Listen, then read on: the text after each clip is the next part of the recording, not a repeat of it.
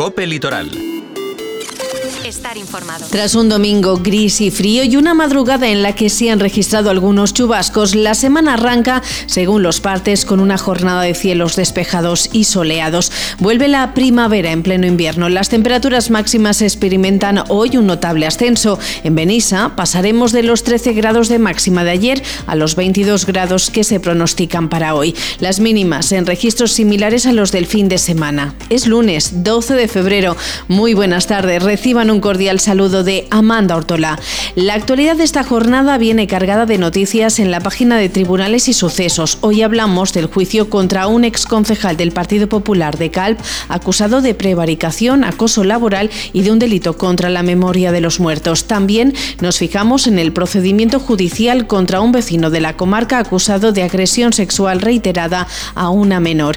Y les detallamos el operativo policial que ha conseguido desmantelar una plantación de marihuana en Benitachey. Dentro de la crónica política y en clave comarcal les hablamos de la reunión de alcaldes de la Marina Alta con el director general de Medio Natural y Animal con el fin de abordar la problemática que implica la sobrepoblación de jabalíes. Miramos allí ver dónde este fin de semana la plataforma Salven Blavay llevó a cabo una nueva acción reivindicativa e informativa contra el PAI Medina. Y en agenda nos hacemos eco de las propuestas que el comercio local ha ideado para celebrar San Valentín. ¿Quieren saber más? Pues vamos ya con los detalles. Empezamos en la página de tribunales para contar que esta semana, el miércoles, está previsto el juicio contra el ex concejal del Partido Popular de Calp, Bernardo Moy, y el que era jefe de recursos humanos en el consistorio, Antonio Cabrera, acusados de exhumar los restos mortales de un nicho en el cementerio municipal para enterrar a la abuela del funcionario. El fiscal pide 13 años de inhabilitación para los dos acusados y un año de cárcel para el exconcejal por un un delito de prevaricación en concurso con un delito contra la memoria de los muertos. En el caso del exconcejal, el fiscal solicita además un año de prisión por un delito de acoso laboral. El cadáver que ocupaba el nicho era de un residente alemán que había fallecido en el año 1973 y que debía permanecer allí a perpetuidad. Los hechos que se juzgan esta semana ocurrieron entre 2018 y 2019. Según explica la Fiscalía, los procesados intentaron conseguir conseguir su objetivo presionando a la trabajadora responsable del cementerio. Más de tribunales, un vecino de la Marina Alta se enfrenta a cargos por presuntamente agredir sexualmente de manera continuada a su nieta menor de edad. Según la acusación pública, los hechos se habrían iniciado cuando la menor comenzó a convivir con el procesado durante semanas alternas tras la separación de sus padres. Durante el periodo en el que la niña convivió con su abuelo en el domicilio familiar ubicado en un municipio de la Marina Alta, el acusado habría aprovechado la confianza existente entre ambos para someterla a diferentes prácticas sexuales desde que tenía 7 hasta los 13 años de edad de la víctima. La situación salió a la luz cuando la niña le confió a su madre las agresiones sufridas, quien posteriormente denunció los hechos ante las autoridades correspondientes. Ante esta acusación, la Fiscalía ha solicitado una pena de 12 años de prisión para el encausado por un delito continuado de agresión sexual a una menor. Y completamos la página de sucesos con un operativo policial. La Guardia Civil ha desmantelado una plantación de marihuana indoor en una vivienda ubicada en el Poblenou de Benitache. Los detenidos, dos hombres de nacionalidad búlgara, han quedado en libertad con medidas cautelares. Una actuación que se desarrolló en el mes de diciembre, aunque no ha trascendido hasta ahora. Un operativo en el que se intervinieron 1.093 plantas de marihuana, 2.845 euros en efectivo, material utilizado para el cultivo de la droga y un vehículo a motor. Además, se contó con la colaboración del Ayuntamiento de Benitachey para la retirada y el depósito del material intervenido. En clave comarcal, alcaldes de la Marina Alta han participado en un encuentro celebrado en el Ayuntamiento de Xavia con el director general de Medio Natural y Animal, Raúl Mérida, con el fin de trasladarle la problemática que tiene la comarca ante la plaga de jabalíes que desde hace años están destrozando campos de cultivo y que supone graves afecciones a la biodiversidad.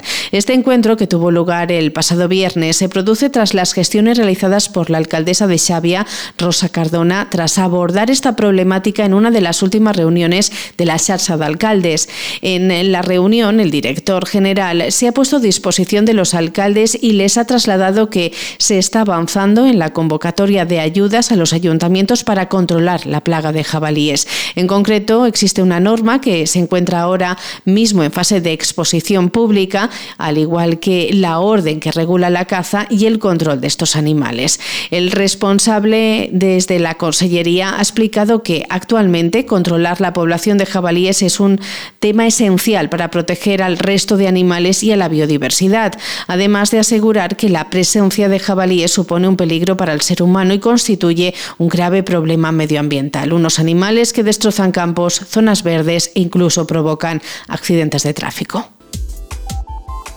Este fin de semana, los miembros de la plataforma Salven Blavay repartieron por todo el municipio de Giver folletos informativos con datos sobre las consecuencias del PAI Medina de Giver. El objetivo de esta acción es concienciar a la población de los riesgos y efectos negativos que implicaría la construcción de las 488 viviendas de lujo y un hotel previstos en el proyecto, según indican desde el propio colectivo. En el folleto que se ha buzoneado se explica, por ejemplo, las irregularidades administrativas detectadas en el país, las dimensiones desproporcionadas de la urbanización, la falta de agua, la subida de precios, la saturación de los servicios públicos y la destrucción del entorno como consecuencias del proyecto. Esta acción va enmarcada dentro de una serie de movilizaciones organizadas por la plataforma y apoyadas por la sociedad civil comarcal, como el manifiesto firmado por más de 70 entidades de toda la comarca. Además, el viernes día 16 a las siete y media de la tarde se ha convocado un acto en el Salón de Actos de Giver para explicar más detalles de las consecuencias del PAI.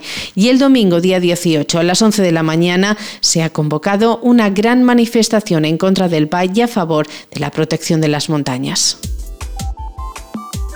Benissa pone en marcha una original campaña con motivo del Día de los Enamorados, una propuesta diseñada por la CEP, la Asociación del Comercio y la Empresa, que con el eslogan San Valentín con B de Benissa llevará a Cupido por el comercio local premiando a los clientes que en ese momento se encuentren realizando sus compras. De esta forma, el comercio de proximidad celebra el amor con motivo del 14 de febrero al tiempo que persigue promover las compras en los establecimientos locales y fomentar el espíritu romántico de estas fechas. Durante estos días previos al 14 de febrero, aquellos que realicen compras en los establecimientos participantes de Benissa tendrán la oportunidad de ser sorprendidos por Cupido.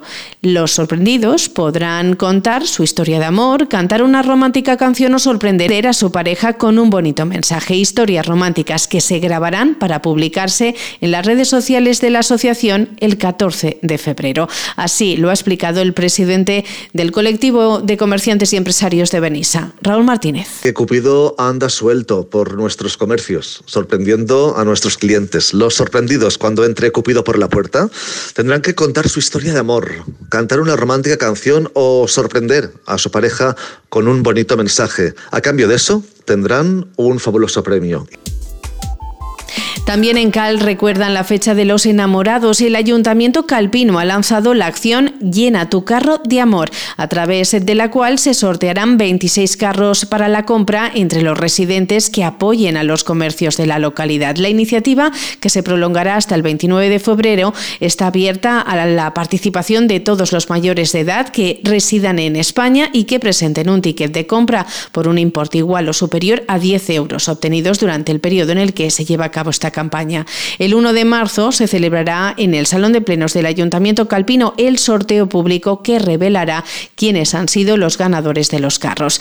Esta es una de las acciones englobadas en una campaña más amplia con el eslogan Calte enamora, diseñada por eh, el CREAMA en colaboración con AEMCO, que es la Asociación Local de Empresa y Comercio, como indica la concejala de Promoción Económica, Paquis Olivelles. Una campaña que suma iluminación y decoración especial con motivo del Día de los Enamorados, animación comercial i sorteo de premios.